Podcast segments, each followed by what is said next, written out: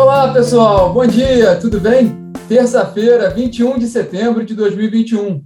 Eu sou Rodrigo Polito e este é o Minuto Megawatt, transmitido todos os dias, às 9 da manhã, em live no Instagram, o que depois fica disponível também em podcast, nas plataformas de podcast de sua preferência. Bom, vamos começar nosso bate-papo hoje, né? Enquanto o Brasil e o mundo ainda observam ali os efeitos, os desdobramentos, né, da crise da gigante imobiliária chinesa Evergrande, que tem que, que trouxe né, impactos, por exemplo, na bolsa brasileira ontem, né, que, que o Ibovespa, é o principal índice da bolsa brasileira, recuou 2,3%. Enquanto isso, o setor de energia teve alguns destaques importantes, entre eles, talvez o principal destaque do dia de ontem, né, foi a definição do relator do, do projeto de lei 5829, né, que trata do marco regulatório, né, o marco legal da geração distribuída, no Senado, vai ser o senador Marcos Rogério, do Democratas de Rondônia. Essa decisão saiu ontem, né? E Rogério, o Marcos Rogério, ele é um aliado de primeira hora do governo federal, inclusive ele é um dos principais defensores do governo na CPI que investiga a atuação do governo no combate à Covid-19, mas saindo dessa discussão política e concentrando discussão técnica na área de energia, é um senador que tem tido né, atuação importante nos últimos anos no setor de energia no Congresso. Basta lembrar agora, recentemente, ele foi o relator da medida provisória 1031, que tratou da privatização da Eletrobras e da contratação compulsória de termoelétricas na base, né? Ele, ele foi o relator desse assunto no Congresso, no, no Senado, e, e, também foi relator do PLS 232, o, o, projeto de lei de modernização do setor elétrico, que foi aprovado no Senado, está agora na Câmara.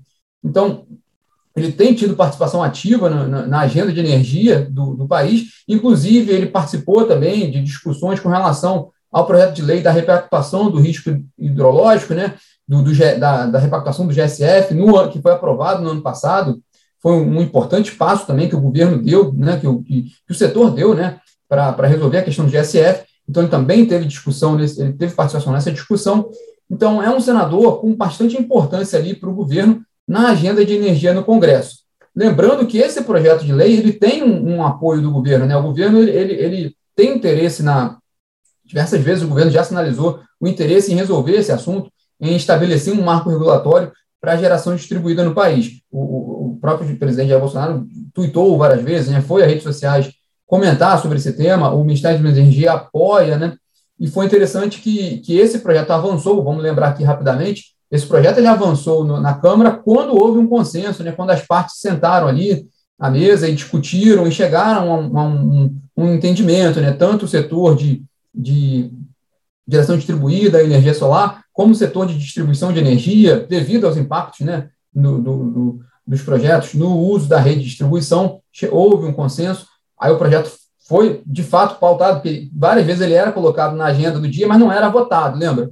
Então, foi colocado na agenda do dia da Câmara, foi votado, né? E teve aquela votação expressiva, com apenas três rejeições. Tudo isso, né? Três votos contrários apenas. Tudo isso leva a crer também que o projeto vai, vai ter uma boa citação no Senado, porque os principais pontos já foram resolvidos. Tendo agora também um senador que tem um, um, uma familiaridade com o tema e tem um interesse também de destravar assuntos no setor de energia, é bem provável que, que o caminho não, não tenha muita, muito. O caminho para a votação do, do PLS 5829 no Senado não tenha muitos obstáculos. É, essa, essa é a análise que é possível ser feita hoje, né? Mas, se tratando de Congresso, sempre é importante acompanhar cada passo do, do, do, do parlamento, né? Bom, vamos para também empresas, né? Tivemos dois destaques de empresas. O primeiro é a Renova Energia, né? Que é o braço de geração de energias renováveis da CENIG, né?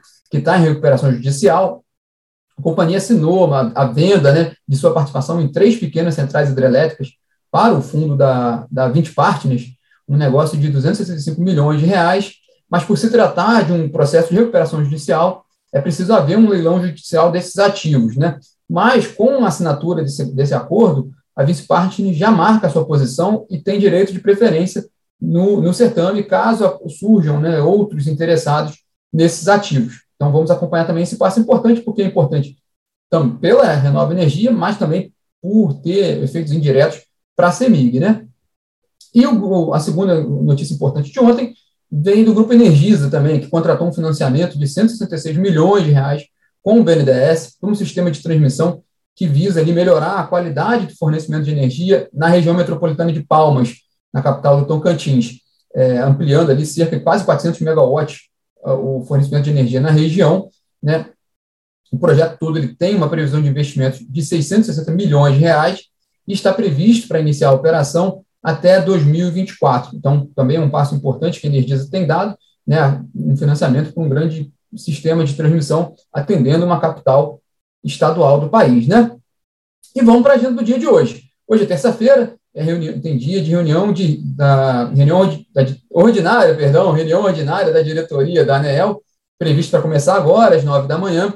A pauta ela está um pouco mais enxuta, e o destaque da, da, da pauta de hoje é a proposta de abertura, de abertura de consulta pública para discutir a definição de indicadores de desempenho do Programa de Performance Operacional Organizacional do Operador Nacional do Sistema Elétrico. Esse é um dos principais temas da agenda hoje da diretoria da ANEEL. Havia previsão de discutir aquela recomposição tarifária do CVU, do custo variável unitário, das termoelétricas Potiguar 1 e Potiguar 3, nos termos definidos pela CREG, da Câmara de, de, de Regras Excepcionais da Gestão Hidroenergética do Governo Federal, aquela Câmara para lidar com a crise hídrica. Né?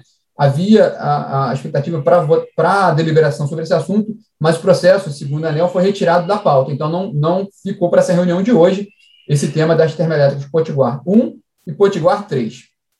Mas com relação à ANEL, o foco agora, assim, um dos temas mais importantes com relação à agência, é observar ali o desdobramento do edital do leilão simplificado de contratação de reserva de capacidade. Esse leilão emergencial, que, que a CREG já aprovou, né, que já foram publicadas as diretrizes para o leilão, e a expectativa do governo é realizar o leilão em outubro. A ANEL já está debruçada sobre o edital do, do certame, e a expectativa é que em breve ele seja aprovado e publicado. Por ser um procedimento simplificado, né, conforme foi aprovado na CREG, não há aquela necessidade de, de um período de 30 dias entre a publicação do edital e a realização do leilão. Então, tudo leva a crer que vai, que vai ser um processo muito rápido, dado que o governo, inclusive, quer fazer o leilão em outubro. Né? E a, a EPE, a Empresa de Pesquisa Energética, ela já abriu o processo de cadastramento de empreendimentos interessados em participar do, do certame. No, no, no minuto de ontem, que está disponível em podcast, a gente detalhou bastante ali a portaria do Ministério, com as diretrizes para o leilão e também alguns, alguns de seus efeitos. Então, quem quiser pode conferir lá no podcast de ontem, né? A EPE abriu esse, esse credenciamento e a ANEEL agora está para lançar o edital e a gente também vai ter mais informações com relação ao, ao tema, né?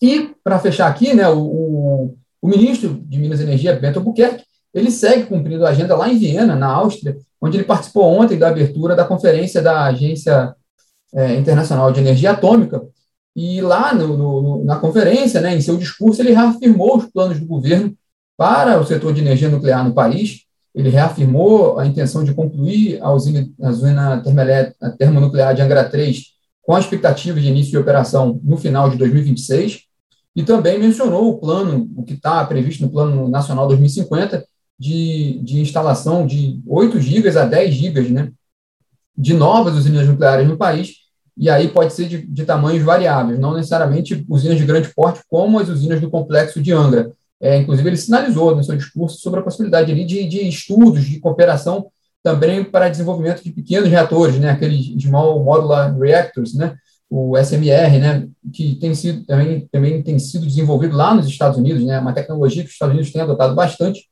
mas é uma, é uma tecnologia também amplamente conhecida no mundo, né? Mas com, mencionando os Estados Unidos é interessante também, porque hoje o ministro, lá em Viena, ele tem uma reunião bilateral com representantes do Departamento de Energia do governo dos Estados Unidos.